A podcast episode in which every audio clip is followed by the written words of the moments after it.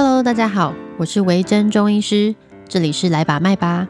这是一个介绍中医、讨论生活，还有讨论中医师生活的 Podcast。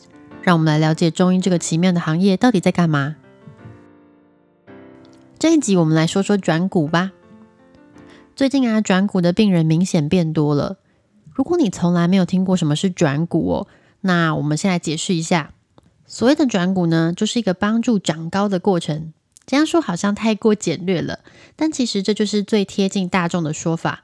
大家都认为转骨就是要长高高，但其实准确的来说，它其实是一个帮助生长的过程，是生长哦，不是长高。这两个有一个微妙的差别。生长其实有很多的细节，不过其中呢，大家最在意的部分就是长高，而且身高呢，其实也是最好量化的一个部分啦。很常见的一个迷思啊，就是说，如果你可以拿到一帖秘方，就能毫无阻碍突破基因限制，每个人都可以长到一百八。所以长高，我们首先呢，先来说一说基因限制这件事情好了。你的身高大概七成来自于你的父母，七成哦，大家千万不要忽视遗传的力量。我之前呢遇过一个转骨的小朋友。那妈妈一进来，她就非常期待，然后她跟我说，她很希望小朋友可以长到一百八，所以我们就来做转骨评估。那首先要问问看爸爸妈妈的身高，那爸爸大概是一百六十四公分左右，妈妈大概是一百五十八。所以呢，爸爸妈妈说这件事对他来说其实非常重要，就是他们毕生的心愿。他非常希望小朋友可以看看父母俩从来没有看过那种高处的风景。不得不说。这个的确难度会比较高，你没有办法给患者百分之百的保证，毕竟你有七成的基因在里面。我们可以就剩下的三成做最大的努力，但医学这件事情就是如此，其实是没有办法夸大或者是去强调说我一定可以怎么样。那如果你说你不让我长到一百八，那我何苦来吃这种奇怪的中药？到底为什么要转骨哦？其实当然是有帮助。那第二件事情非常残酷的，必须要告诉你，长高这件事情的确是不容易，但是变矮却非常简单。这么说又不太准确了。好，精准一点是说，不是变矮，是长不高。长不高其实非常容易哦。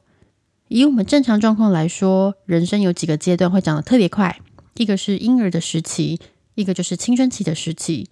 今天我们转股的重点主要放在青春期。这个时期，就算你什么都不做，时间到了，你应该就要长高才对。但是有很多事情会让这个长高的过程受到一些阻碍。你本来可以长到一百七，可能会因为某些状况而让你没有办法达成你理想的身高。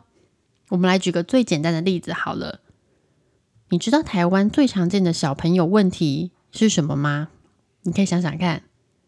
好，那我要公布答案喽，那就是鼻子过敏。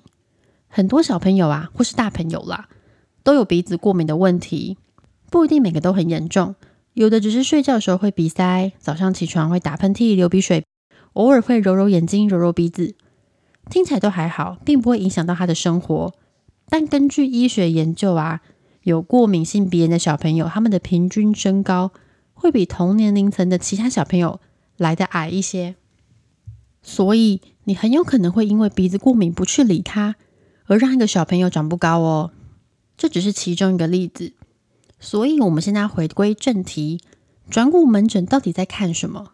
绝对不是卖你一个超级秘方，然后就拍胸脯保证说：“哎，你会长高高，毫无限制，每个人都长得跟 Jordan 一样高，并不是这样。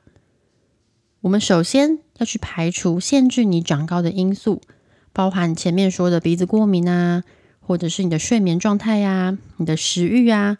甚至你的排便有没有顺畅？你喜欢吃什么？这些听起来非常枝微末节的小事，都可能是攸关你长高的关键问题。所以说，调身体大概就是这样：我们一边消灭那些让你长不高的因素，一边使用各种方法来刺激你的身体，让你长高。例如说，最常见的方法当然就是喝水药啊。水药就是用药材煮好的那种汤药。有些人会用镭射针灸来刺激生长板。有些人会使用真正的针灸，所以有很多事情都可以去加强、去调整你身体的状况。那另外一个问题就是啊，什么时候要转骨？之前大家都觉得女生来月经之后就要赶快去转骨，男生就比较不好判断，可能随时都可以跑来转骨吧。所以有的时候啊，那些小朋友来看诊的时候，都有点太慢了。转骨很重视的就是时机，而且重点就是时机，没错。所以我建议女生一旦胸部开始发育，大概就可以准备来转骨了，或是来评估。因为胸部发育之后，大概两年左右，你的生长板就会关闭，也就是说你会停止长高啦。男生呢，则是可以看你的第二性征。所谓的第二性征，主要就是看你的阴囊，就是蛋蛋的地方有没有变大变黑。这个真的不好判断的时候，你还是可以去看阴毛。当阴毛开始发育的时候，就可以来评估看看身体适不适合转骨。那如果你要开始转骨了，你必须要做什么准备呢？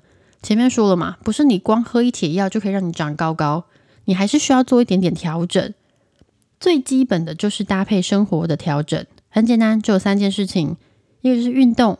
早睡跟少吃甜食，运动的部分我们通常都会建议跳绳啦，因为这个效率最好、最简单，每天至少两三百下。那第二个部分就是早睡，因为控制长高的一个激素，就是身体里面分泌的一种激素，叫做生长激素。它在你晚上的时候，尤其是睡眠熟睡的状态下，分泌的会比较高。那生长激素分泌出来之后，它就会刺激你的身体，让你长高。所以我们会建议在夜间。大概十点以前，你就要准备上床睡觉。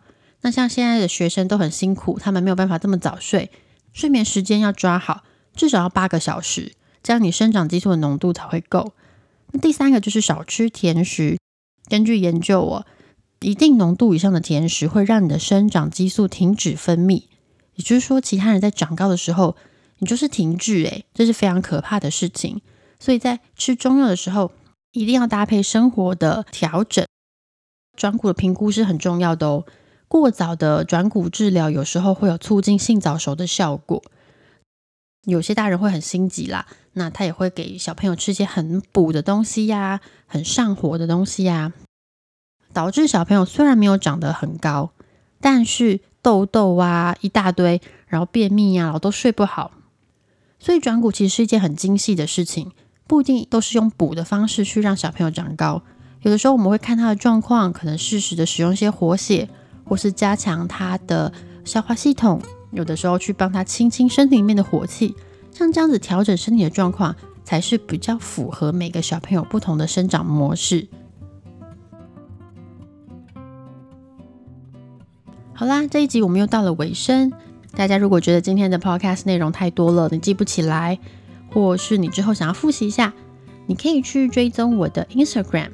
我会把这一次的节目重点节录放在 Instagram 上面，让大家复习哦。如果大家对于中医有什么疑问，或是对中医这个职业有任何问题，欢迎大家来留言给我，一样可以使用 Podcast 上面撰写评论，或是追踪我的 IG 私讯给我。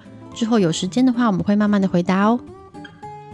那今天这一集就这样，谢谢你的收听，我们下次见喽。